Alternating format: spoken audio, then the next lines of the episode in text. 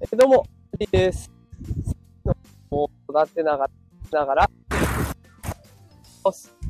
えこのテクラジというのを毎日やっておりまして、最先端のね、テクノロジーとか、あとは子育てのテクニックを紹介しております。で朝の時間帯は元気が出るライブということで、え毎日ね、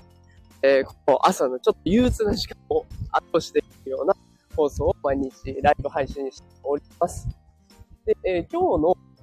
元気が出るテーマは、笑顔でごまかせというテーマでやっていきたいと思います。どうでしょうか皆さん、笑ってますでしょうか、えーなかなかね、このゴールデンウィーク雨ということもあって、えーなかなか笑顔が出ない、笑顔にならないっていう方も多いんじゃないでしょうか。で、なんでね、こんな放送しようかなって思ったかっていうと、あの、笑顔でごまかっていうのがね、うちの我が家の子供たちが本当に得意で、何かと笑顔でごまかされちゃうんですよね。今日の朝も、なかなかそうご飯をね、食べるのに時間がかかる。で着替えるのも時間がかかるっていうのは、多分子育てしてるあるあるだと思うんですけど、まあ、それをね、やられちゃって、もう早くしなとか言うんですけど、そこにね、へえへんって笑ってごまかされちゃうんですね。なんか笑われちゃうと、なんで、なんででしょうね、怒る気が失せるというか、もう、みたいな、になっちゃう。やっぱりこの笑顔で何事も対応していくっていうのは、不思議と周りもその力というか、笑顔の力が移っていく。だからネガティブっていうよりもどっちかってポジティブになれるっていうので、まあ、笑顔で何でもやっていくっていうのは大事かなと思います。で、あと、このことに言うとね、あの、お笑いコンビのキングコングの西野亮廣さんが、 Voicy の配信とかでもよく言ってるんですけど、やっぱりあの、部下に必要な、若手社員とかに必要な要素に、怒られたぐらいで凹むなっていうことを言ってましたね。で、怒られて凹まれちゃうと、その人にはもう次叱ることができなくなっちゃう。で、叱ったらこれどうなるかわからないから、じゃあそっとしておこうと。で、そっとしておくとどうなるかっていうと、その人に成長のチャンスがどんどん減っていくわけですよね。自己流でやっていくしかなくなってしまうから、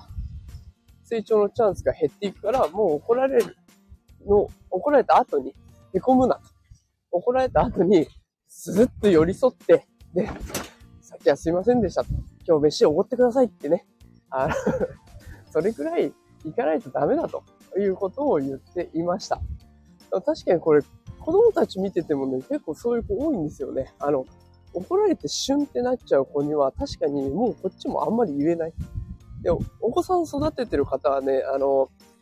経験上いろんな子を見てると思うんですよ。友達を見てるってもあるかもしれないし、我が子で兄弟によって全然違うかもあるだろうし。でそうやって見てくると、この子は叱っても平気だけど、でもこっちの子は叱ると危ないなっていう子いるじゃないですか。で、そういう時に叱っても平気な子？っていう方が絶対に今後は伸びしろが大きくなってくるので、やっぱりこの笑顔でごまかすっていうのは結構必要なスキルだと思うんですよね。でそれができるかできないかで、あ今後のね、伸びしろが変わってくるので、ぜひね、お子さんにも、まあ、とりあえず笑っとけと。ね、で、すいませんでしたってちゃんと言って、で、その後、さっきはありがとうございましたって笑ってね、寄り添えるような、そんな人間にね、なっていけるように声かけていくといいのかなと思います。で、あの、ついね、しょぼくれちゃうとか、へそを曲げちゃうとか、でそういう子たちにはそのまま行くとまずいんだよっていうこともちゃんと教えてあげたいところですよね。で笑顔でなる時のメリット、ね、こうな、笑顔にいられれば、いろんな人に関わってもらえるし、いろんな人からね、助けてもらえるっていうところもきちんと教えてあげれば、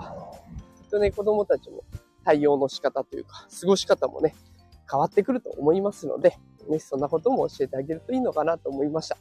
で、うん、ね、ただ、大人の方はなかなかね、毎日イライラしたりとか、落ち込んだりとかあると思いますが、まあそういう時もあってもいいとは思います。ただ、ずっとそれになるんじゃなくてね、ぜひ笑って過ごせるような、えそんな意識、心がけをしてみてはいかがでしょうか。さあ、ちょっとね、車の音がうるさくなってきましたので、今日はこの辺で、終わりにしたいなと思います。えー今日もね、あの素敵な一日、笑顔で過ごせる一日になるように祈っております。それでは、また夕方にも通常放送配信しますので、よかったらフォローしておいてください。あ、車の音がうるさくてごめんなさい。それでは、今日も元気にいってらっしゃい。